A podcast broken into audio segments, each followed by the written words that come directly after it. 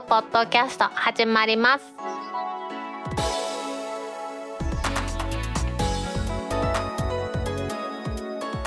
皆さんこんにちは。2022年7月8日タックポッドキャスト3第17回目の始まりです。この番組は天王寺アップルクラブの大道とコメントのコーナーからはタックメンバーの北尾姫とお届けします。先日の7月2日土曜日に実施しました。エイジも大阪には皆さんですね。参加いただきましてありがとうございました。おかげさまでですね盛大に行うことができました。こちらの報告についてはまたねエンディングで姫と一緒にしたいと思いますのでこれぐらいにしましてですね。今日のオープニングは KDDI で起こりました。携帯電話網の障害。それについてお話したいと思います。SMAX からあった記事これを主に引用するんですけれども KDDI が携帯電話サービスの障害を記者会見で謝罪。影響数は最大3115万回線保証も検討。銀行 ATM や物流気象観測などにも影響というお話です。1月2日にですね KDDI の社長が会見したんですけれどもこれね障害対象の真っ只中のところで復帰もしていないのに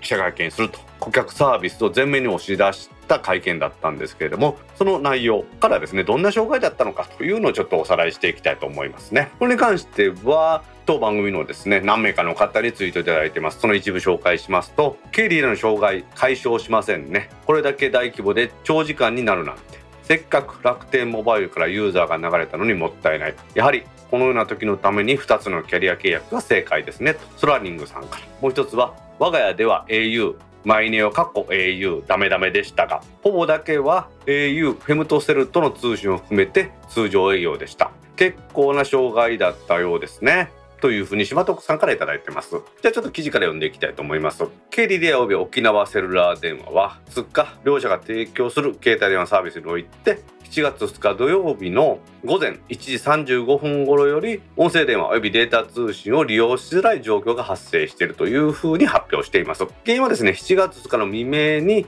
メンテナンスのために交換したもの。それに関する障害が発生しまして VOLT ボルテと呼ばれるやつですね。これの交換機でトラフィックの服装が発生しているためだということなんですね。もうすでにね難しい言葉いっぱい出てきてますけれども VOLTE ってやつですね。これの交換機。まあ今は交換機って言ってもルーターみたいなもんなんですけれどもね。SIP/IP を使ったもんですから。これでトラフィック通信の量。これが増えすぎてまあ、複層つながりにくい状態ってですね。同時に何個も何個も子がつながってくるとどこに交換していいのかうまくいかなくなる。こういう状態を複層というふうに言いますね。VOLT ボルテの話ですけれどもこれもねちょっと理解しづらいんですがもともと携帯電話網というのは音声交換をする。この仕組みから始まってます。回線交換音声通話用の交換というものですね。それが 3G までのものです。それに対してですね LT 初期の頃は LTE 対応保持対応の携帯電話であったとしても音声通話だけは 3G に切り替えてたんですね。これを CSFB とかですね CS フォールバックとかって言ってやってたんですけれども回線交換に音声通話だけは切り替えると。いうことをやってましたこれやるとですね音声交換としての品質が 3G だから落ちるってことは全くないんですけれども発信とか着信が始まってから LT を1回切って 3G にやるからちょっと時間がかかってたんですね。ということで LT の装置だけを使って音声通話をするというのが VOLTE、ボイスオーバー LT ですねボルテと言われるもんだと。VLT では音声通話これもですね回線交換方式を使わずにパケット交換 IP 化した交換これを利用して音声を交換していきます。音声をつないでいくんですね。ここでですね IP 通信による通話といえば050番号の IP 電話を思い出すと思うんですけれども050とちょっと VOLT の大きな違いはですね050の場合はデータ通信としてずっと出ていてインターネットの中で、まあ、インターネットモーの中でって言った方が正しいかもしれないです。ここでですね050の IP 化を PSTN の電話網に投げるっていうことをやってるんですね。それに対して VOLT の方は携帯電話網の中で VOLT の装置があってってインターネットを介さずに直接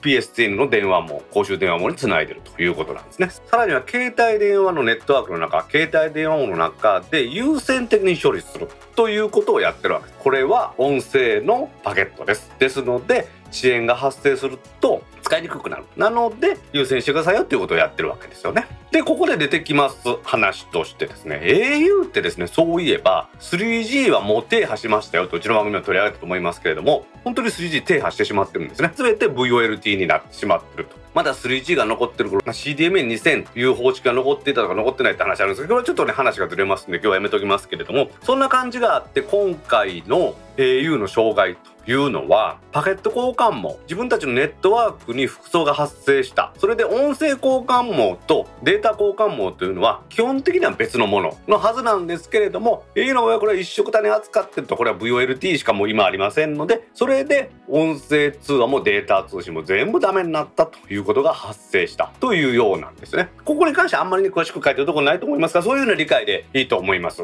でこの障害時系列で追っていきますとどんな風になったかと言いますともともとの原因の発生というのは東京の多摩ネットワークセンター au が持ってます KDDI が持ってます設備の中のコアルーターの交換。これを通常の保守としてやったらしいですね。時期が来たら交換するということなんでしょうね。障害発生のちょっと前ですね。7月2日の午前1時35分からこのコアルーターのリプレイスをやったわけですね。交換の作業をやりました。するとこの新しいコアルーターで原因不明の故障が発生しまして15分にわたって VOLT これの音声通話が途絶して VLT の交換機からアラートが発生しましたと。1時50分頃ですね。15分間切れたので手順に従ってコアルーターの切り戻しを行いました。で切り戻しをしたことによって午前2時17分頃からアクセス集中によって VOLT の交換機で複数さっき言いましたね。バーッとアクセスが集中するがために交換できない状態っていうのが始まりました。でその後ですね、まあ、障害対応として2時52分にウェブサイトで障害情報というものを公開したわけですね。障害発生します。繋がらにくくなってますということを言いました。で2日の午前3時夜中からですねお昼過ぎの午後3時22分の約10時間にわたってこの VOLT の交換機の負荷を軽減するという目的で携帯電話端末からの信号接業級の流量制限つまりは端末からの発信の規制をかけたということですね。で、その段階で VLT 交換機の個制御、個っていうのは呼ぶって書くんですけれども、通話の制御ですね。通話を確立制御。これのプロセスのリセットと流量制限、無線設備ですね、基地局とかそんなのを含めたところでのデータ音声の交換要求の流量制限も実施しました。これ繋がりにくくなったと。そこでですね、ネットワークの方なんかなってやってたらですね、この同じ7月2日の午後3時22分から加入者データベース DB ってですね。これの処理負荷が増加しました。これ加入者データベースって一体何やねんっていうふうに思うかもしれないんですが、端末から自主的に電波を発信して今私ここにいますっていうのを基地局に送りますそしてそれをデータベースに送って大道の携帯電話は今大阪市の南波の駅前のこの基地局のとこにいるっていうのをデータベースに書くわけですね。だから私に電話をかけてきた人とかメールを送ったというふうになればそのデータベースに紹介をかけてあこの基地局におるからここから電波を出せばいいとかっていうことをやるという風な位置情報なんかを反映してるというイメージで追ってもらったらいいと思うんですよね。こうすることによって正常な通信が行われます。ここでですね、ちょっと気にかけておかなければいけないのは、通話がなかろうが、あとはデータ通信がなかろうが、携帯電話端末からは何分かに1回、KDDI の発表では50分に1回って言ってるんですけれども自分の情報を基地局に出す。そうすることでネットワーク側には通信を介してるわけですね。我々は全くその通信に関して何も感知してませんし自分がメール送るわけでもありませんしウェブを見てるわけでもないし電話かけるわけではないんですけれども基地局を介して加入者の情報のデータベースの更新をするっていう通信があるわけです。ですので端末が100個あれば絶対に1時間の1回ぐらいは100回以上の通信がある。ということが起こってるわけですね。これがどうやら今回の服装の発生源でありその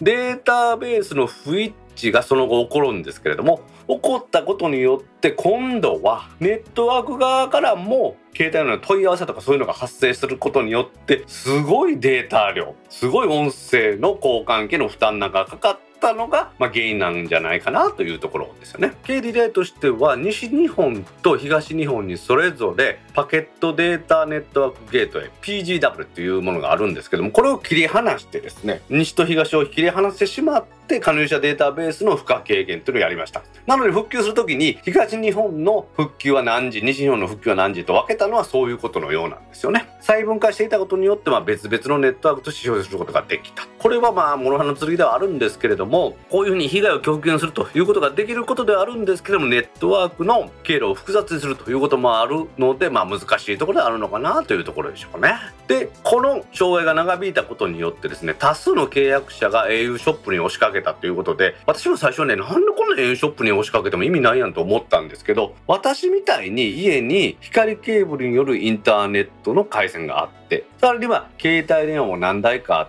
てまたそれも一つのキャリアではなく複数のキャリアにやってるという人であれば何ぼでも情報は見れると思うんですけれども携帯電話のみでインターネットを利用してるという人もたくさんいますからそうなるとですね確かに情報がわからないので au ショップに駆け込んだっていうのはまあ納得できるかなというところなんですよね。もともと障害が発生しました。その障害を発生したことによってネットワークを全てシステムダウンしないようにするためにいろんな方策を講じました。その方策を講じた時に加入者としては契約者としては端末としては通信がつながりにくくなったと。一つ目は7月2日の午前2時52分頃に行いました VOLT 交換機の負荷低減の対処。これによって通信の制限をかけた。その次はその日の夕方15時22分に加入者データベースの負荷軽減のために切り離しを実施したりした。その後17時31分2日の17時31分からは加入者データベースの不一致の対処として PGW のセッションのリセットをしたりすることによってデータベースが一旦消えてしまうことによる通信がつながりにくくなったと。いうふうに思ってもらっていいと思います。でも今回ねアップルユーザーとして面白かったなというふうに思うのは KDDI のこの社長の会見によってですね Android と iPhone で障害に対する挙動が違う現象が起きていたようなんですね。iPhone の場合音声通話がつながらない状態でもデータ通信はできたという風な状態があったようですからそうなったらですね050電話も使えたでしょうしあとはスカイプのスカイプアウトなんかを使えば一般の加入の電話番号あるところにもかけれると。これは有料ですけどね。こういうこともできましたので。iPhone であればまあそういう通信もできたんだなというところですね。それに対して Android の場合は音声通話ができないということであれば基本的にはデータ通信も確立しないように端末がそういう仕様になってるものが多い。データ通信もできなかったということが発生したようです。この KDDI の大きな障害ですね。電気通信事業法上でもいろいろと措置が行われるようです。現場にいた人はね本当に大変だったと思いますけれども台風も近づいてくる中ですねいろんなことに影響を与えました。インフラとしての携帯電話の障害ですね。これからの対応というものに KDDI には頑張ってもらいたいなと思います。それではタックポッドキャスト3第17回始まります。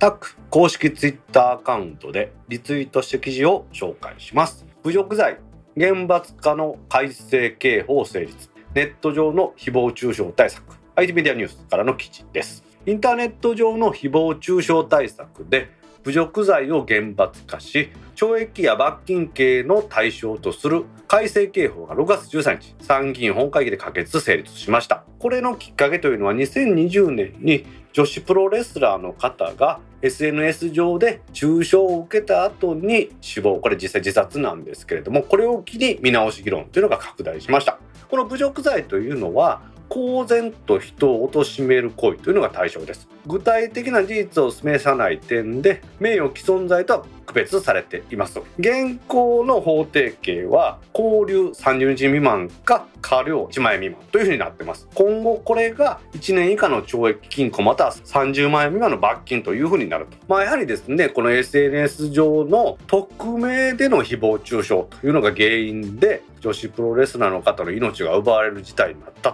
とということが議論というものを加速させたんですけれどもいろんなね誹謗中傷この侮辱罪にあたるような被害に遭った方はですねやはり一人一人のモラルが問われているというふうに記者会見でも言われていたようですね。言葉の刃というものの抑制。これに期待が寄せられています。女子プロレスラーの方の話です。私よく知らなかったんですけれどもどうやら出演していました、まあ、ドキュメンタリー的ななんか男女を集めてやるような番組。そういう番組で、まあ、演出上もあって、まあ、厳しいことをこの女性のプロレスラーの方が男性に言ったというところでその言動に対する誹謗中傷というものが SNS 上ですね。それも匿名でどんどん来たらしくて心で受け止めることができなくなってしまったというところなんですね。このプロレスラーのお母さんが SNS 上のこの心ない言葉ですね。この一つ一つに目を通して刑事や民事で訴えるための証拠として集めたそうです。で被害届を出せばこの攻撃的なね言動をしてる人も考えてもらえるんじゃないないかと思って侮辱罪でいろいろと訴えてみたんですけれども略式起訴された2名の方これに対する略式命令は過料9000円だったそうです、まあ、1万円以下ですからね、まあ、9000円でも罪的には厳しいんだと思うんですけれどもちょっと安すぎるんじゃないかというふうに思われたそうですね。民事でも訴訟を起こされてこちらは勝訴されまして約130万円の支払いというのを民事では命じられたみたいですが投稿者は一度もですね法廷にも出てこないしその後誹謗中傷もやめないし支払いもしないということだそうですでこのね侮辱罪に当たるような誹謗中傷の投稿自体の削除を求めたらしいんですが投稿者の特定を求める請求をプロバイダーだとかですねサービス提供者にやるという必要もあってこれも大変みたいなんですよね。あとはこの侮辱罪の刑罰これの軽さに疑問を感じた人は他にですねあの池袋で暴走プリウスにはねられて奥さんとお子さんを失った方ですね。この方もですね会見で事故の悲惨さとか訴えたら SNS 上で金目当てだろうとかで書きまくられたっていうのはありましたね。あとはですねお笑い芸人のスマイリー菊池さん。この人が殺人犯だみたいなですね。これスマイリー菊池さんの本名と本当に殺人を犯した人の名前が一緒だったのでもう必要にこれをずっと書き込む人がおるらしいです。こういう人にずっと攻撃されたこのスマイリー菊池さん。この人はいいこと言ってますね。中傷してる人は心を病んでネット依存症みたいになってると。加害者が相談できる窓口が必要だということで厳罰化するというのも大事ですけれどもこういう人に寄り添う誹謗中傷してしまう人に対していろいろと制度を作っていかないとダメなんじゃないかと。その人を救う制度を作っていくのが大事じゃないかというふうにおっしゃってます。実は私もねこれタイムリーなんですけれどもたまたまですね NHK オンデマンドでデジタルタトゥーという番組ドラマなんですけれども見ました。こういう中でもやっぱりね誹謗中傷をしたりしたこれは逆のパターンで誹謗中傷して訴えられた人の弁護をするという弁護士さんの話だったんですけれども誹謗中傷された人それがプロバイダーとかに削除依頼をするという。そういうのを見てですねやっぱりネット上のこのトラブルというのはいろいろあってですね誹謗中傷する側も誹謗中傷された側も心を病んでしまうというところに大きな問題があると思いますのでねこういうことがなくなる社会になっていけばなと思います。刺身に電気を流してアニサキス撲滅。苦節30年社長の執念が実った開発費は IT メディアビジネスからの記事です。アニサキスというやつですね。これによる食中毒被害が相次いでいます。食中毒というかそれを体に取り込むことによって消化器に障害が出るというか食い込むっていうことらしいですね。胃を突き刺すように侵入して激しい痛みだとか嘔吐が引き起こされます。このねアニサキスによります食中毒を防ぐために創業以来30年以上にわたってアニサキスと戦い続けてきた水産加工会社があります。この社長さんはですね日本の生食文化刺身とかでねお魚食べる生食文化ですよ。これを守りたい一心で試行錯誤を重ねましてですね去年の6月切り身に電気を瞬間的に流してアニサキスを殺虫すると。いう装置を開発しました。ま、これ実験段階なんですけどね、この話面白いんでちょっと取り上げてみました。これを作ったのは福岡市の水産加工メーカーのジャパンシーフーズという会社なんですね。主にアジやサバの生食加工品というのを作ってスーパーマーケットや飲食店に卸しているそうです。日本でアジの生食用加工食品では国内トップシェアを誇っているらしいんですね。この会社がですね、熊本大学なんかと連携して開発しましたアニサキス殺虫装置というのはですね切り身に100メガワットの電気を瞬間的に流すことでアニサキスを殺虫するという仕組みだそうです。一度に3キロのアジの切り身をパッと処理できるそうなんですよね。まだこの装置は実験段階ですのでこのメーカーさんが取り扱ってているお魚の量から比べてわずか一部らしいんですけれども、まあ、それでもですねこういうことによってアニサキスを殺すことができるということの今実験を繰り返して将来的には大きなものを作ろうというふうにされてるようなんですね。このアニサキスの食中毒ですね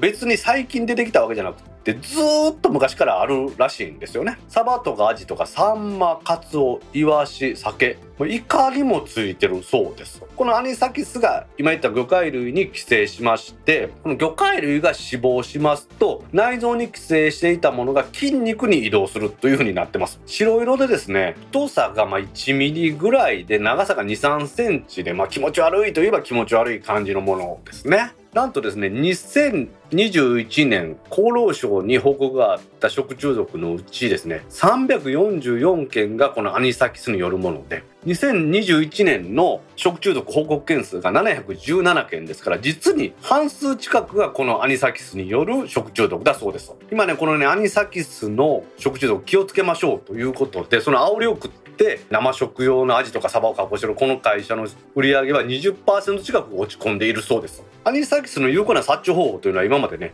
冷凍するマイナス20度で24時間以上するか加熱する70度以上で1分というふうになってるそうです加熱したら刺身でもちろん食べれないですし冷凍してもやっぱり品質が落ちてしまいますよね。冷凍しても品質が落ちない魚もあるんですけれどもアジとかサバっていうのは冷凍しちゃうと刺身にするっていうのはねちょっと厳しいというふうにやっぱり言われてますんでね。社長さんは生食をやめて全て冷凍する必要があるという思いが常によぎりながらですね会社を経営してていましてそうなると生で食べてもらえないということでじゃあ加工品でいいやということで売り上げも落ちてですね刺身なんかで食べてもらえなくなる。これがやっぱり不安だったらしいんですよね。当初このアニサキスをやっつけるために紫外線の発光ダイオードこのライトを作りまして切り身に紫外線を照射して付着したアニサキスを目視で見つけやすいようにして人が取るということをやってたそうです。やっぱこれではですね表面のアニサキスは取れるんですけれども筋肉身の中に入り込んだアニサキスはなかなか見つけられない。その他ですね超音波とかですねいろんなことをやってる。で試行錯誤を続けていましたが2018年からですねパルスパワーという瞬間的に巨大電力をお魚にかけることによっってアニサキス殺虫装置というものを作ったそうです1回の加工で3キロぐらいしかできないということで1日の処理が50キロから60キロらしいです。この福岡の会社自体は1日あたり4トンの加工食品を作ってるらしいので、殺虫能力としてはまだまだ十分じゃないので、これからですね、有効性を検証することによって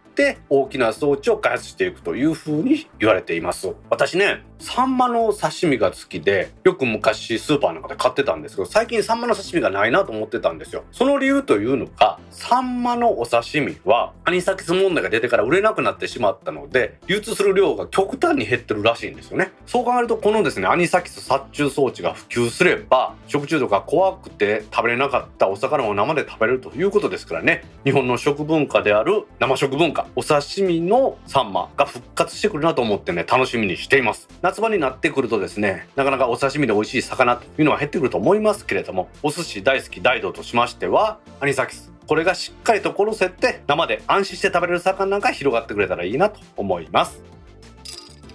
食べログ裁判価格コムに3840万円の賠償命令。インプレスウォッチからの記事です。東京地方裁判所は6月の16日レストランの検索や予約サイトの食べログの点数アルゴリズムをめぐる裁判で食べログを運営します。価格コムに対して3840万円の賠償を命じる判決を下しました。この裁判の原告であります韓流村というところが運営します。チェーン店の点数が価格コムが2019年5月に行いました。点数アルゴリズムの変更によってかなりの点数落ちたそうです。これによって来客者数が減少しましたので損害をかぶったという訴えを起こした裁判ですこの原告側はですね食べログがユーザーがつけた点数とは関係なくチェーン店のみの点数を差別的に下げる行為は独占禁止法上の差別的扱い及び独占禁止法上の優越的地位の乱用にあたるとして6億3900万円の損害賠償を求めていました、まあ、6億3900万円求めとったのが3840万円ですからだいぶ減額はされていることはいるんですけれども原告側としては勝ったというふうな認識でおるようなんですよね。どうやらですね独占禁止法違反の優越的地位の乱用という方には該当するということが認められたようなんですよね。この価格コムがやってます食べログに関しては様々な噂があります。ちょっと憶測的なことはねここで言うのは私はあまりね適切ではないと思いますのでインプレスウォッチの記事等を参考にしてですね報道されていることをベースにちょっとお話していきたいと思います。食べログというサイトこれはですね飲食店を点数化してまあ、我々消費者が選ぶ基準にしているというふうに言われています。この点数つけるのは価格コムが独自に作りましたアルゴリズム。これで点数化しています。実際に2019年の5月にこの点数アルゴリズムというものを変更したということでチェーン店に関してはドーンと点数が下がるアルゴリズム変更を行ったこと。これ自体は事実のようですね。実際に東京の恵比寿の近くで営業しています焼肉屋さんですね。こちらでの点数というのが新しいアルゴリズムが採用された日以降ですね。みんな点数が下がってしまったということ。これは事実だそうです。チェーン店のみの点数を差別的に下げるというようなことをやっているというふうに原告側は言ってるんですね。差別的かどうかというのは別としてチェーン店の点数を下げるということは実際に本当にやっていたようなんですよね。食べログ側は飲食チェーン一覧というのはウェブページも掲載してるんですけれどもここに掲載されてます4200社が運営します。20万店舗ぐらい。これに対してもこのアルゴリズムで点数を下げているということをやっているようなんですよね。でこの原告が気に食わんと言うてんのはチェーン店の点数を下げるというのを実際にやってるということに関して民事裁判で通は公開されるんですがその公開を拒んでいるということでやってるということを逆に認めてるということになると思うんですけどね、まあ、食べログに関してね皆さんはどういうふうに考えられてるか分かりませんけれども私なんかはこれねあんまり信用してないんですよね。何でもそうじゃないですか。こういうのっていうのは純粋に皆さんがこの飲食店と訪れて点数をつけたということで点数がつくっていうのはねまずありえないと思うんですよ。なんでか言ったらライバル店からの誹謗中傷とかもね絶対出てくるでしょうし今度は桜みたいなんで点数を上げるっていうのがありますからっぱりそういうのを排除するためのアルゴリズムを使うということは大事だと思うんですよね。でもそのアルゴリズムによっては飲食店の評価サイト、運営に有利になるようなことに協力してくれたところに点数を上げるとかですね、点数を加えるとかいうことも起こっていないとは言えないと思うんです。なので、こういうのはあまり私は信用していないというのが実際のところですね。私のお友達にはね、美味しいもんとかを好きな人ね、います。その大阪のうまいもんがあるというお友達の情報、口コミ情報ね、これを信じて今のところ言ってるというのが実際のところで食べログはちょっとねというところはありますよね。まあでも初めて訪れるところこういうところに関してはこの食べログで見る。これは便利な方法です、まあ、どんなお店の雰囲気なのかっていうのは見ることもできますしその点数ね鵜呑みにしないとしても店の雰囲気が写真で見れたりとかメニューが見れたりするというサービスはねやっぱこれはなかなか便利なもんだと思いますのでね。食べログ運営します。価格コムがチェーン店に対して差別的な点数をつけていたんじゃないかということでの賠償命令。飲食店への点数化での評価。の難しさというものが際立っているなと思います。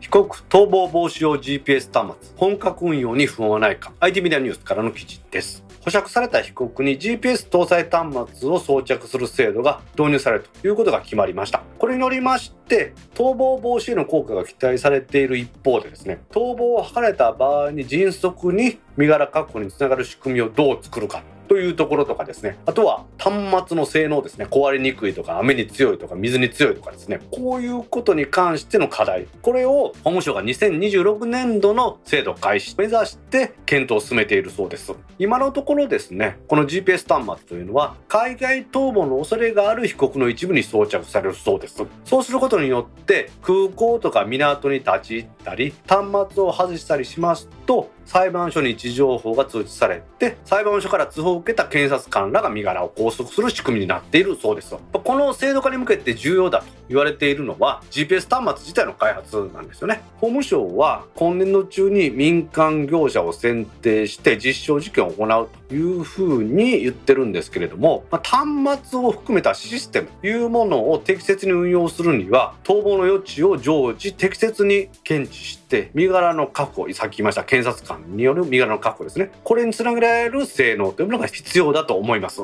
でさらにはお風呂入ったりしますから防水機能があって丈夫でないとダメだというところもねあるようなんですよね。今のところ考えられてるシステムとしては常時その GPS 端末をつけている被告の位置を把握するということはしないそうです違反が検知されて初めて被告の位置情報を発信するということをやるそうですので逆に言うたら空港から逃げようとした時に空港に立ち入ったという時点で違反それで位置情報が出て身柄の確保に行って間に合うのかというふうにも言われているんですよね。やはりこの制度の導入のきっかけは日産の元会長のカルロス・ゴーンですね。これね金の亡者と言われています。カルロス・ゴーンがレバノンに逃げましたよね。これがあったということでいろいろと法整備を進めていきまして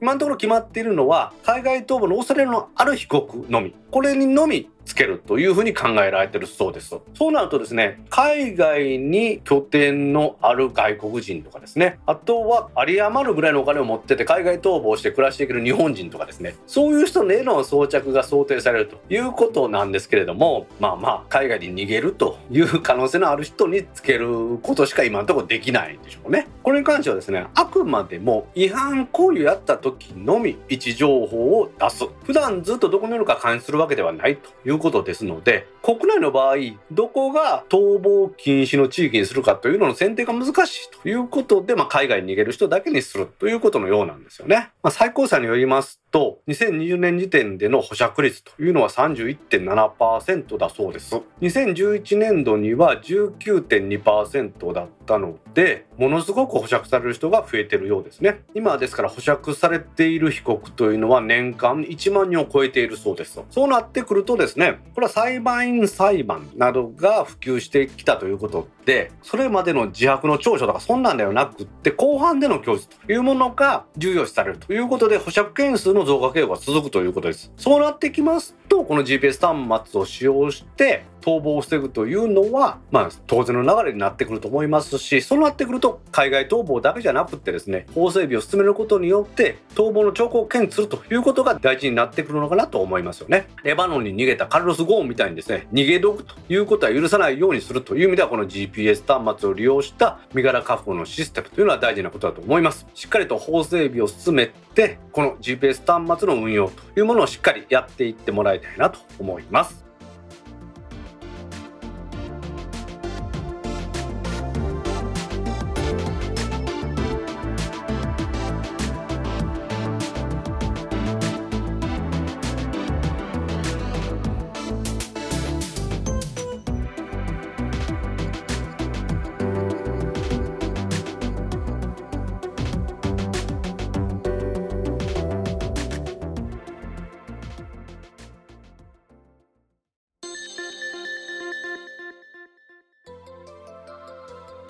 ポッドキャストにいただいたコメントを読んでいくコーナーです。このコーナーからはタックメンバーの北尾姫とお届けします皆さんコメントありがとうございます。今回もたくさんのコメントありがとうございますまずはじめに Facebook ページにいただいたコメントの中から一部を紹介します。はいお願いしますやべえ、かっけー杉浦隆さんから6月19日にコメントいただきました。はい杉浦さんコメントありがとうございますありがとうございます。かっけー、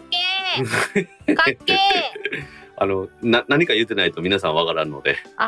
どうぞ。これギルドデザインさんが iPad mini 第6世代用のアルミバンパー。これを7月の中旬に発売される。今月の中旬に発売されるということで予約開始されています。かっけーわこれね純正のスマートフォリオっていうあの風呂の蓋ですね。ー。うん。あれと併用可能ですので。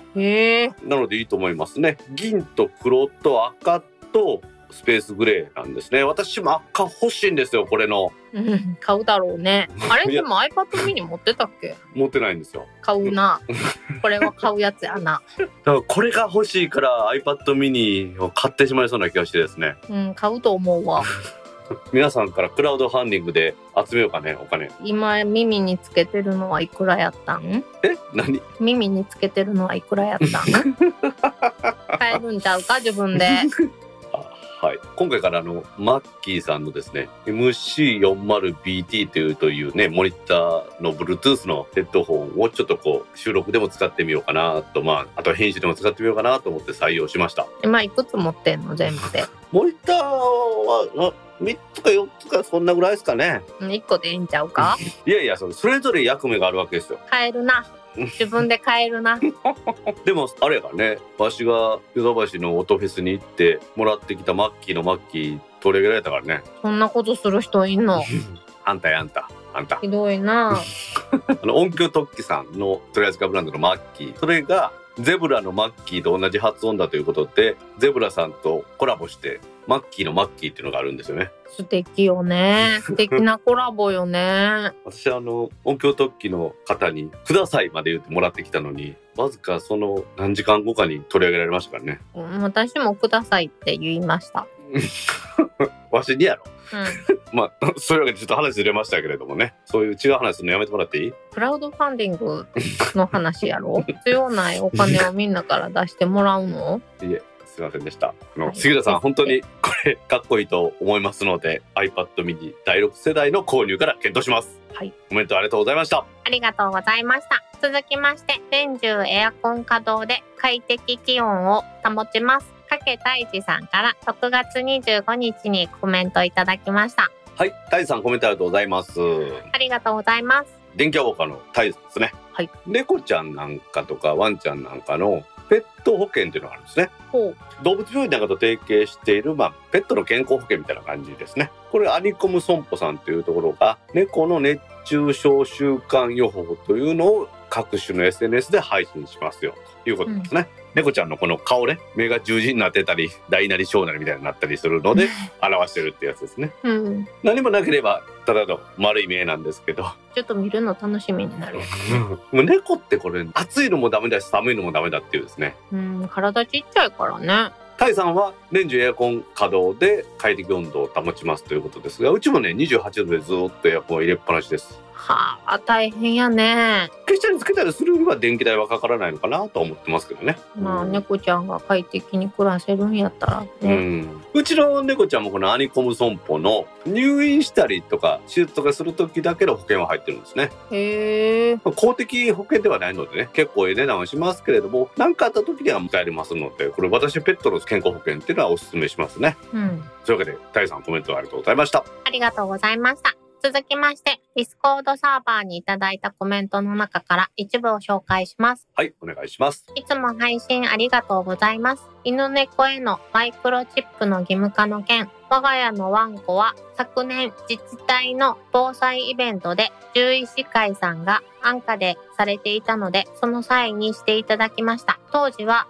登録管理団体がいろいろあったようですが、今回の法律を機に一元化され、環境省のサイトにも再登録となり、早速登録をオンラインで済ませました。今回のマイクロチップ義務化は残念な理由から始まりましたが、本来、迷子対策や防災の観点からとてもいいことだと思います。我が家のワンコも保護犬出身です。ハンデがありながらも家族を毎日幸せにしてくれていますが、保護犬、保護猫なんて言葉がなくても良い社会になってくれればと思います。アンパ1975さんから6月19日にコメントいただきました。はい、アンパさんコメントありがとうございます。ありがとうございます。ワンちゃん、猫ちゃんにはこのマイクロチップをつけなければいけない。これはブリーダーが育てたものとか、ペットショップで販売されるというものにはマイクロチップを埋めないとダメだということになったわけですね。うん。まあそれはデータベースに登録することによって誰が飼ってるのか分かるようにするっていうことなんですけど、うん。でまあ南なんかのね猫ちゃんワンちゃん売ってる店なんかが夜もやってたけど今は夜の10時から朝の8時までは店舗内で犬と猫の展示をするっていうのは禁止されてますんで。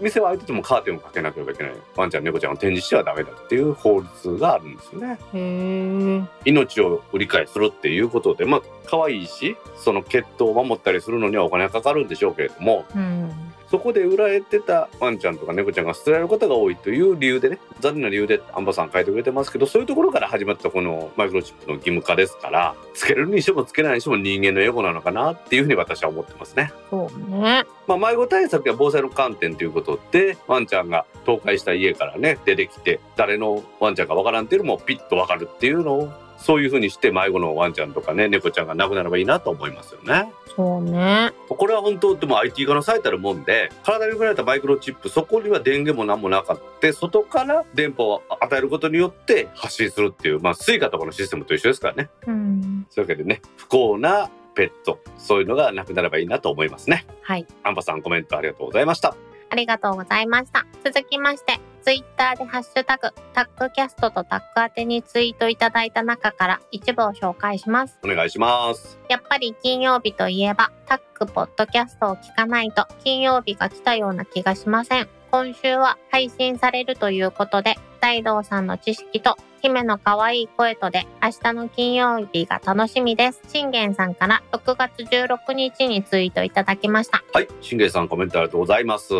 ありがとうございます。今回もね、2週間、各週でやる予定がね、3週間空いちゃいましたね、姫ね。申し訳ございません。私が良くっても姫がダメだったりとかですね。姫が良くっても私がダメだったりした。正しい。正しいよ、今のは。そういうことでちょっとまた3週間空いて申し訳ありませんでした。はい。あとちょっと、大道さんののとこもう一回ちょっと読んでもらっていい？その次の子ところを読んでもらっていい？え、わしが読むの？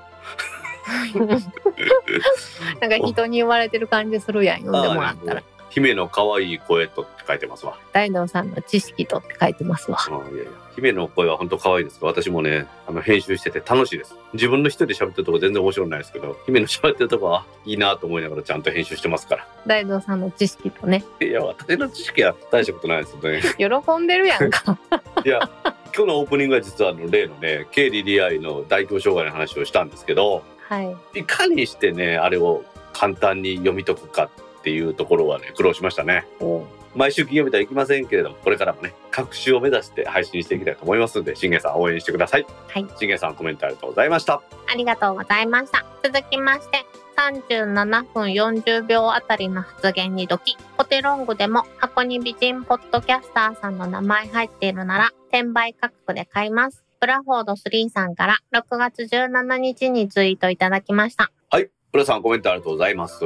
ありがとうございます。37分40秒あたりの発言って覚えとる？ギルドデザインさんのアルミバンパーがはいついたら愛せるかもしれない。やっぱ覚えてるんですねピクセルを愛してない発言ですね愛せるかもしれない。ギルドデザインさんが力を貸してくれたら。私未だに覚えてるけどさギルドデザインのね松葉さん AGM 大阪の前夜祭の時に姫あれ何やったっけ？あの時エクスペリアやったっけ？うんうん。クセルになってから会うたびに言い続けてるよ。ああけど、うん全然いろいろ返事はしてくれへんもんねうん。やっぱり絶対数として iPhone の方が多いんでそうなっちゃうんでしょうね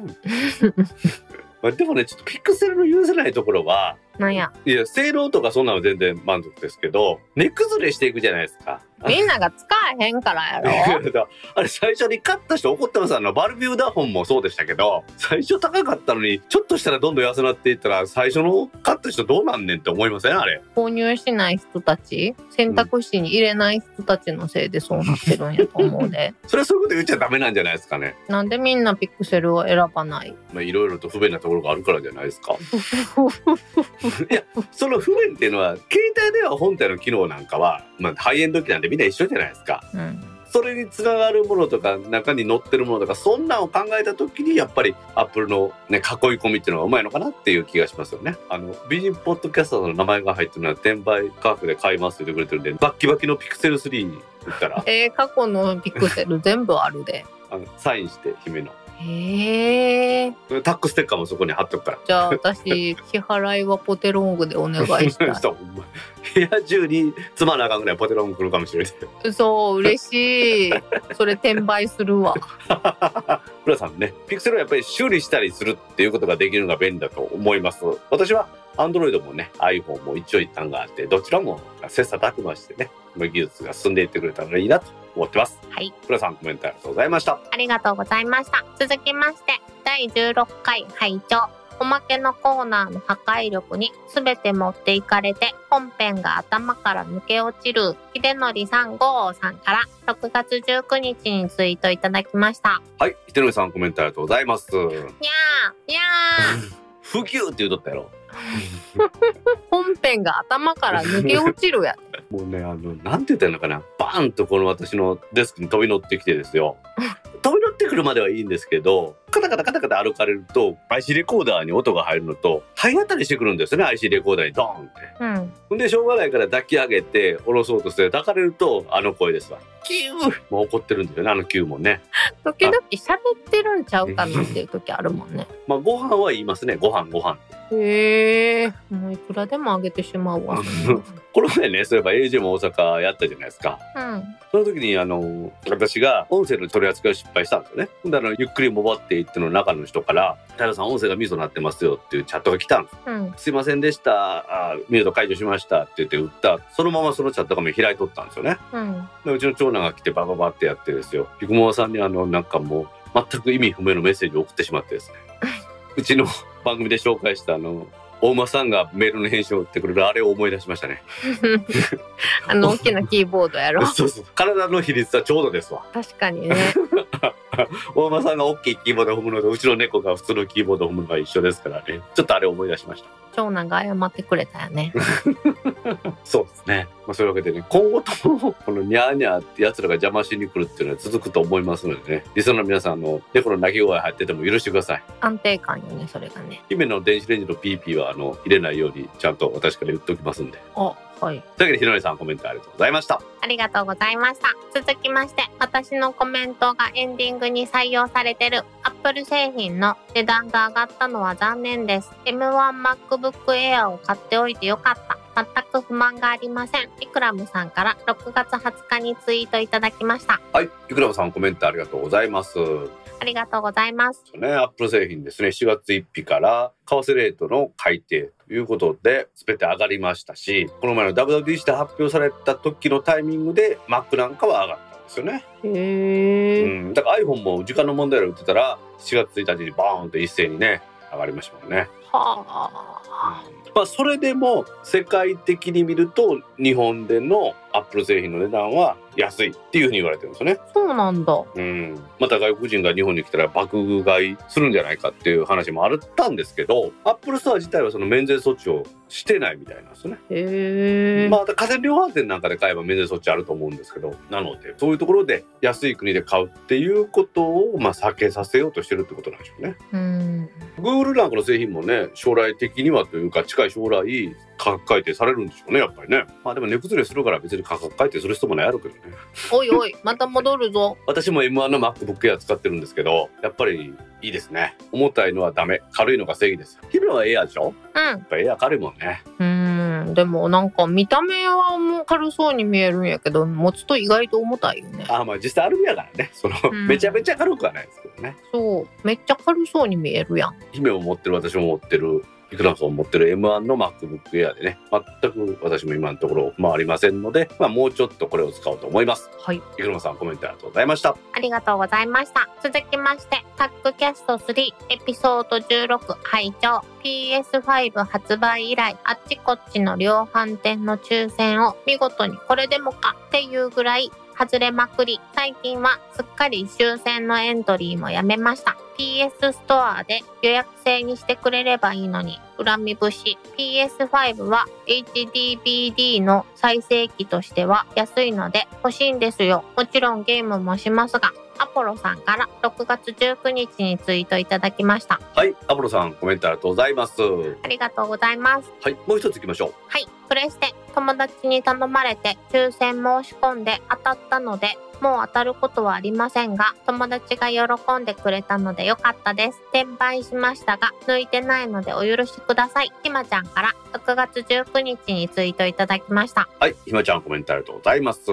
ありがとうございます。アポロさんのお話ね。やっぱりいろんな量販店で申し込んでも当たらん人は当たってないっていうのはよく聞くんですよね。うん、対してひまちゃんは自分じゃないのに。そうなんですよ。だからうちの職場でもある部下がもう PS5 買いたいけど当たらないんですって言うからそのなんか職場で昼休みかなんかその話聞いて、おじゃあみんなで手分けしてエントリーして当たったらねうん、買ってう売ったったらええやないかってひまちゃんの話抜かずにねうん、そのままでって言ってやったんですけど私なんかも2店舗ぐらいやったけど当たらんかったんですけどうん、自分はすでに持っているっていう他の量販店で当たったやつがうん。別の量販店で申し込んで当たってっていうのがありましたね。だから当たるやつは当たるんですよ。うん、そんなもんよね。パパさん書いてくる PS5 はこの UHDBD ですね。これ何かというとウルトラ HD ブルーレイっていうやつでうん、ブルーレイの第3世代やったかな。何しかもあのブルーレイのまあ最新のフォーマットですね。これの再生機としては安いっていう話なんですよね。へえ。マイクロソフトの XBOX なんかよりも安く再生機として使えますからね。プレステ2なんかもほら DVD の初期の頃に DVD の再生機として使えるからいいやって言って買った人も多かったじゃないですか。はあ。私もパソコンデスクのところに置いて DVD の再生機として使いましたもんね。へえ。プレステはソニーの方針で最新のメディアを再生できるようにするっていうことでエンターテインメント機としてやっぱり使えるっていうことなんでしょうね。うん。やっぱりみんなが欲しいものっていうのはどうしても需要と供給のバランスというもので値段が上がるっていうのはある程度仕方ないのかなとは思いますよね。ねまあそれで儲けてる人もおればねそれで高くても早く手に入れたいって人もおるんでしょうから非常識な範囲でなければまあええのかなと私も思ってます。はい。というわけでアポロさんひまちゃんコメントありがとうございました。ありがとうございました。続きまして、タックキャストの大道さんが、この間説明してたやつだ。深刻化するスマホの転売問題。転売ヤーに隙を与えたのは誰なのか。慶太郎さんから6月15日にツイートいただきました。はい慶太郎さんコメントありがとうございます。ありがとうございます。これは PS5 の話じゃなくて携帯電話の転売の話なんですね。ほう。隙を与えたのは誰なのかってこれはもう完全にキャリアですからね 国の方針として2万円税込み2万2千円以上は割り引くなって話をした時にうん。じゃあ回線契約で紐づかずやったら割り引いてやろうっていうことで回線契約ない人にも安くしますってねやった。らそのおかげで転売する人が多くなってきたっていう話ですから。うん。なのでまあキャリアでしょう。キャリアはなんて言ったらいいんですかね。契約者数の純増とかっていうのが発表されるじゃないですか、うん。あんなんで一喜一憂するとこですからね。いわゆる数字ってやつですよね。ある意味仕方ないことでもあるんですけれどもねまあそれがどうなのかなっていうところではあるのかなと思いますよねうん。例えば iPhone の私が持ってる13の ProMax なんていうのはうん20万近い値段するわけじゃないですかうん。それはちょっと高いなと思いますけど高いね。うん、例えば iPhone SE とかやったらあのお値段？妥当なとこかな？姫の Pixel 6なんかでも、まあ、妥当な値段じゃないですかうん。なのでねそれをまたその1円とかで買えるっていう方が異常なのかなと思うんですよねそうね。本当に難しい問題だと思うんですこれうん。ケトラさんが書いてくれてるのを私がね一生懸命説明してあそういうことなんて皆さんね理解していただいてよかったのかなと思ってますよねはい。また新しい iPhone 円安やから iPhone14 出たらめっちゃ高いんでしょうねうんうんうん。今年は買えるかなほすいません毎年買わないって買ってる人がいましたねそういえばねう。いやまたこれもクラウドファンディングでうん。いらんやろ、だから。また戻るの。いえすいませんでした慶太郎さんあの大変嬉しいコメントありがとうございました終わるんや。慶太郎さんコメントありがとうございましたありがとうございました。続きまして、うむ3985父です。ビザのタッチ決済利用で電車に乗ろうとしたが、ちょっと待てよ。行き先に専用改札機が未設では降車できないのでは南海電鉄さんに聞いてみたところ、未設置駅で降車された場合は、現金にて運賃を収受させていただきますとのことでした。うむ3985父さんから6月23日にツイートいただきました。はいうむ3985ちさんコメントありがとうございますありがとうございます。これは前も紹介しました南海電車がビザタッチで乗れるっていう話ですねうん。現金か。やっぱそうなるんですよね実際に私は同じような経験したんですけどもうずいぶん前の話が名古屋から三重の津に向かって JR で行ったんですけどうん。名古屋駅はもちろん以降が使えるじゃないですかうん。でピッてやって乗ってから指定席に座ったんですようん。で車掌さんに「あすいませんこうこうこうでこの指定席に乗りました」って「大丈夫乗車券見せてください」って言って言われたから「行こうか見せたら「あれどこで降りられます?」から「いや2です」って言ったら「いやお客さん2はこの P がないんで現金で生産してください」って言われて車 車内で現金で払いましょうねはあ。え、で、そのイコカの取り消しは？取り消しはあの JR の駅は津の駅はできなかったんでうん。近鉄の津駅にしていってやってもらいましたへえ。それはじゃあ事情を説明してその、うん今から近鉄で大阪に帰りたいと JR の車内ではこれ向こうのその証明書をもらってるんでこれを見せたら「あ分かりました」って取り消し措置しますってしてもらいましたへえ。便利になった反面そういうことも起こるのかなっていうところですよね南海電車ね私も住吉大社に行く時に乗るんですよね、うん。まあ、半海電車で行くか南海電車で行くかいつも悩むんですけど半回電車がいいな。半海電車は安いけど時間がかかるんですようん。南海電車は100円ぐらいしか変わらないですけど早いんですよねへえ。うむ3985チさんあのよくあのリアルにお会いすることが多かったんですけど最近私があの地下鉄乗らずに歩いてることが多いんでですね全然お会いしてませんがまたお会いしたらお声かけてくださいはい。うむ3985チさんコメントありがとうございましたありがとうございました。続きまして、これもしかしたらクラウドどっぷりな若い記者は USB メモリすら使ってなくてその言葉に触れることすら珍しいということなんすかね。接続ケーブルも新型のタイプ C とかで呼び慣れてきてますし、N 倉本さんから6月29日にツイートいただきました。はい。N 倉本さんコメントありがとうございます。ありがとうございます。これは何かと申しますとね、はい。USB メモリーね、最近尼崎市の問題でめっちゃ話題じゃないですか。この USB メモリーのことを USB って書いてある記事があるんですよ。あー結構見るかも。USB っていうのはユニバーサルシリアルバスっていうインターフェースの規格じゃないですか。うーん。USB のインターフェース規格の外部記憶媒体であるメモリだっていうことですから、これ USB って略しちゃダメだと思うんです、私は。なるほど。そういうことをツイッターに書いたら、倉本さんからこういうのをいただいたんですね。うーん。ああまあ、この話はね、ちょっとエンディングでね、詳しくしたいと思いますので、はい。まあ倉本さんね、またあの、タイプ C の話も出てますけども、それも正しくは USB タイプ C ですんでね、うん。そこはそうやってきっちりと企画に関することは正しい、正しい用語でこの番組やっていきたいと思います。伝わればいいと思うんだ。はい、伝わればいいので、やっぱりやめます。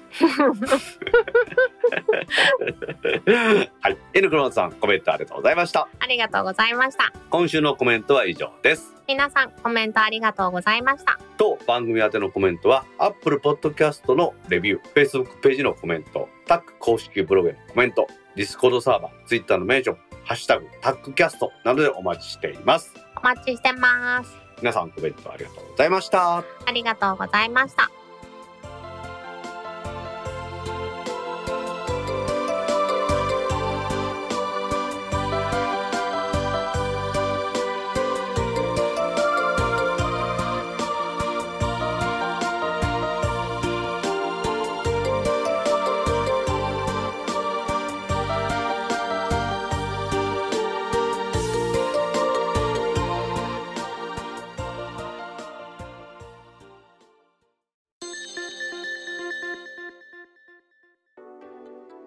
タックポッドキャスト3第17回もエンディングを迎えましたはーい。さっきね、倉本さんのコメントでもありましたけど、例の USB メモリ見つかったけど、外部委託業者の尼崎市への通報が遅すぎると思います。はい。何の話かと言いますとね、まあ、ちょっと3週間も空いたんで古い話になってしまいましたけれども、尼崎市の46万人の住民データが入った USB メモリが紛失されたというお話ですね。はい。ヒルトジャパーからの記事で、兵庫県尼崎市46万人分の住民データが入った USB メモリを紛失という記事です。これはなんか尼崎市が楽者みたいに書いてますけど、これいろんな構造があるんですよね。うん。まあ、具体的にどんなものをなくされたかと言いますと、全市民46万517人分の住民基本台帳の情報、統一行動、氏名、郵便番号、住所、生年月日、性別、住民となった年月日。それ以外に36万件以上の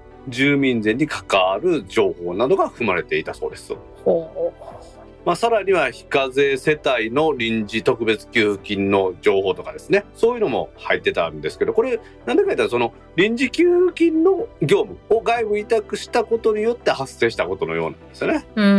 て聞くとなんかしょうがないのかなって思っちゃうよね。うんこの USB メモリの中の情報は暗号化処理がされ、まあ、そのキーとなるパスワードがちゃんと付けられてたということなんですよね。うん。うんでもねっていう感じがしますわな。うん。普通の人が聞いて、えーってなるよね。でね、さっき冒頭に私ね、この委託業者が尼崎市で通報した遅いって言いましたけど、どんな感じかというと、6月21日、この火曜日に、この業務を尼崎市から自宅しましたビプロジー株式会社ですね。こちらの下請けの、そのまた下請けですから、孫請けになるところの関係者が、コールセンター、吹田市にあるらしいんですよ、大阪の。うんそこのデータ移管作業のために必要なデータを USB メモリーに入れて、で、カバンに入れて持ち出したわけですよ。うん。で、まあ、その吹田市でデータの移管作業した後にですね、そのデータも消さずに、その USB メモリーをカバンに入れて飲食店で飲んだっていう話ですね。もう一刻も早く飲みたかったんだろうね。終わった終わった 飲みに行こうぜって感じだよね、多分ね。で、ベロベロになって、自分のマンションの敷地内で寝とったみたいですね、どうやらね。で、次の日の朝ですよ。自分でいろいろと探してみたけど、やっぱり見つからなかったんで、警察に届けて、警察官と一緒にちょろっと探したような感じらしいですね。で、次の日の夕方にやっとこのビプロジーっていう会社から尼崎市に USB メモリの紛失がありましたっていうのを電話連絡したっていうことらしいですよ。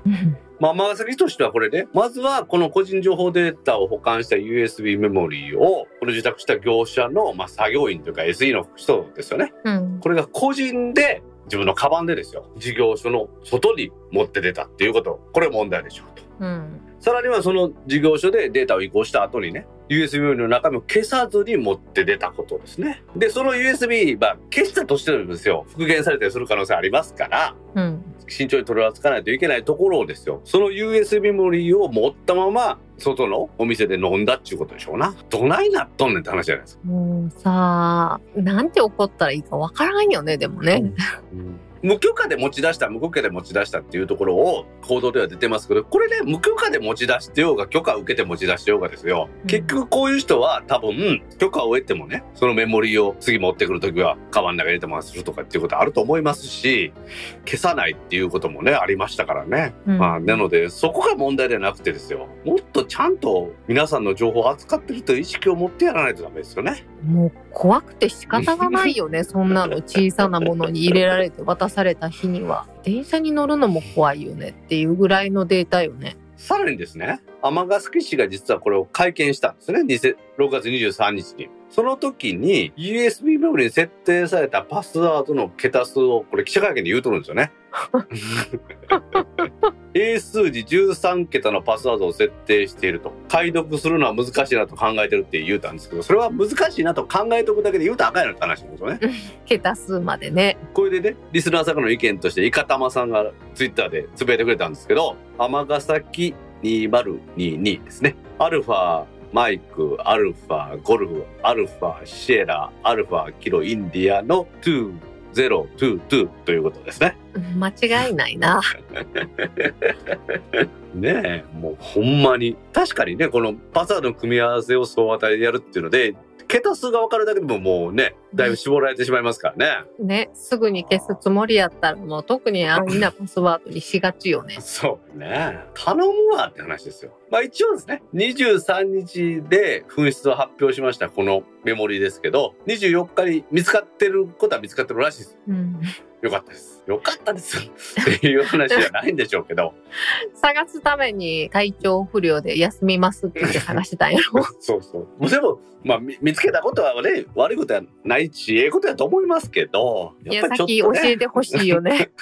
そうですよね。なくしたらすぐ教えてほしいよね。気づいた時点でね。この方は、この SE さんは、もう20年以上この住民台帳とかこういうのに関わる業務を尼崎市でやってたそうなんですよね。うん。さっきビプロジーって話しましたけれども、うん。受託の元請けっていうのは何社か変わってるみたいなんですけど、結局そこが下請けに出す地元企業は一緒やし、うん。さらにその下請け会社が孫請けに出してるところ、うん。そこはまあ個人事業者みたいなんですけど、この人がずっとやってるってよくあるじゃないですか、そういうのってね。そうね。ね、午前中は、ね、F 社の作業服着て、午後は N 社の作業服着てくるとかいう人いますからね。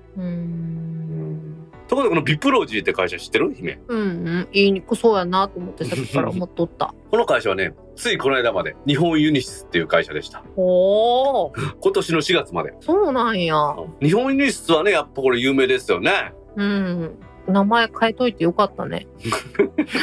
いや、逆やろ。日本ユニシスでやらかして、で、その後、予定通り名前変えた方がよかったんじゃない？ああ、なるほど。そうね。全国的に知れ渡ったもんね。まあそうですね。まあ、知名度は上がったよね。日本ユニシスが BIPROGY に社名変更していたっていう 事実は広く、知れ渡ったよね。まあそうですよね。もうその日本ユニシスってやっぱりかなり由緒正しい会社だと思うんですけど、1958年にアメリカのユニシスと三井物産の作った会社、日本レミントンユニバックとして発足してます。へで、1968年に日本ユニバックになって、1988年にはバロースと統合して日本ユニシスというふうに名前になったわけですね。え。まあ、ユニシスってやっぱり大きいですもんね。うーん。その後、このユニシスっていう名前を使ってたんですけど、うん。っぱアメリカのユニシス社と業務提携はしてるんですけど日本以外ではその商標を使えなかったんでいろいろ苦労してたみたいですよね、へえ。なので一気にこの全く違うビプロジーって名前にして幅を広げていこうというふうにしたみたいですよね。まあしかしねこの USB メモリーねカバンに入ったまま酔って寝てたら盗まれたというかまあなくしたというかまあ難しいところですけどね。どっちかなわからんですけどね。うん。今回その USB メモリーが見つかったのは24日の午前中みたいなんですけどはい。警察官30人と一生懸命捜索してですよ。どうやらあの携帯電話が中に入ってたらしくて、うん。GPS による位置情報これを使って探したらしいです。わほまあね私のあのあれですわね。エアタグなくした時と一緒ですよね。あ。やっぱりそういう意味ではこのエアタグとかこういうのを紛失防止につけるっていうのも大事かもしれないですよねあとはだから持ち出せんぐらい重い重りつけとくってこともいいんじゃないですかね一斗缶に水入れてそれをにワイヤーつけて持ち出されるようにするとかですう。ね出すのも大変だよね。うまいでもそういう人はねワイヤー切って持ってかれると思いますけどねそうね。まあね、尼崎市にも問題はありますけれども、やっぱりこれを請け負ったビプロジー、実は尼崎市に無許可で外部委託しとったらしいですね。うー。うんその後はまあ外部委託、もう無許可でしますから、その後孫受け出したんがええ香りがわからないですけど、まあそういうこともあって、尼崎市の監督状態も悪いし、もちろんビブロジーの勝手に下請け出したも悪いし、うんその下請けに出した業者が、またその作業員、個人事業者と思いますけど、この方の管理も悪いし、いろんなことが符合してこういう問題が起きるんだなってのはまた改めて勉強になりましたね。嫌なことが続きすぎたよね。まあこういうことはね、でもね、明日は我が身だと思います、私は。あのー、慣れた頃に事故を起こすみたいな感じよそうね。そうそうそう、そういうことですよ。その人の情報を扱うことっていうのには、しっかりとしたね、安全対策をとって扱わないといけないなと思いますね。はい。まあまあ、暗い話はここまでにしてですね、姫、もう一個エンディングの話題いいですか？どうぞ。?AGM 大阪ジュライ2022を開催しました。お疲れ様でございました。はい。去る7月の2日の土曜日にですね、13時から YouTube ライブを通じまして、夏の AGM 大阪、AGM 大阪ジュライ2022を開催しました。姫、けえへんかったよね。ちょっと業務繁忙期につき。お仕事やったんですね。はい。お疲れ様でございました。今回はね、6つのベンダーさんと、魚井先生の WWDC のお話をいただきましてですね、かなり盛り上がりました。はいでしょうね。ベルキンさんはこの WWDC で発表されたコンティニティカメラっていうやつですね。3つの iPhone のカメラの超広角なんかを利用して手元なんかを映せるようにするようなっていうのをベルキンさんがそのマウントを作るらしいんですね。へえ。そんな話もしてくれましたし、TRA の東社長はですね、新しい技術として軟骨伝導ヘッドホンっていうのを開発されてるそうです。へえ。骨伝導からさらに進んだってやつですね。スティールシリーズジャパンの石井さん。ゲーミングギア、こういうのが発売されてるところですけれども、本当にゲーム、e スポーツに特化した製品のご紹介いただきました。おなんか e スポーツって今すごい流行ってるんですね。ね。すごいよね。で、コーレルの草壁部長ですね。パラレルスのお話、いろいろいただいたんですが、さらには最近、コーレルのソフトウェアの担当もされているということで、コーレルのたくさんの素晴らしいアプリケーション、パラレルスの Windows 11運用なんかについてもね、M1 でもできますよという話をしてもらいました。へえ。パニックジャパンの長谷川さん、プレイデートっていうあの、釣りのリールみたいなのがついたゲーム機ですね。うん。これの開発からですね、あとは楽しみ方っていうのをしっかりとお話ししてもらいました。久しぶりだよね。うん、久しぶりに私もね、お会い、まあネット上ですけどお会いしました。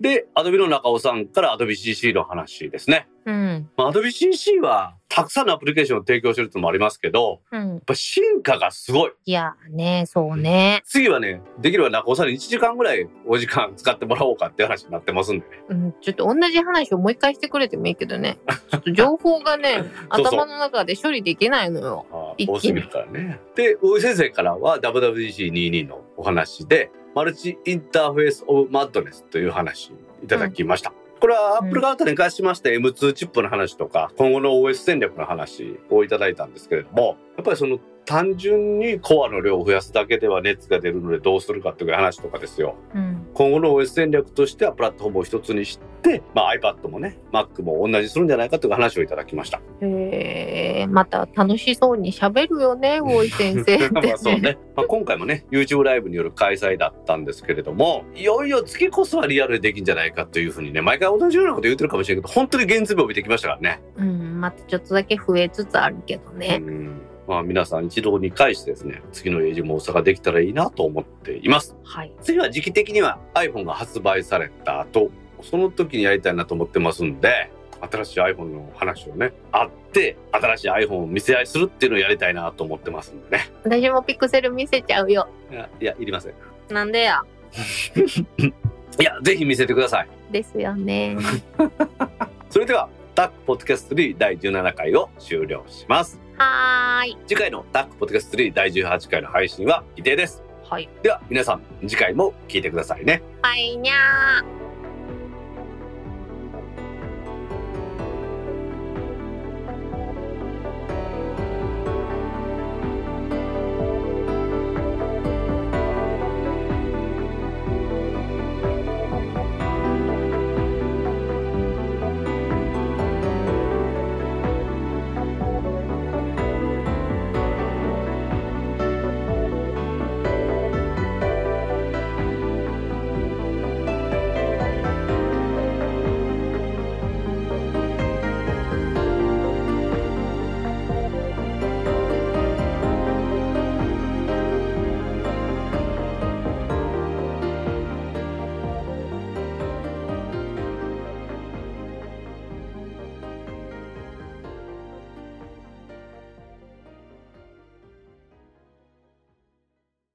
チール、スチール、スチよ、言われへんわ。スチールシリーズジャパンね。はい。スチール、スチ、ス、スチール。スチールシリーズ。言えた？うん。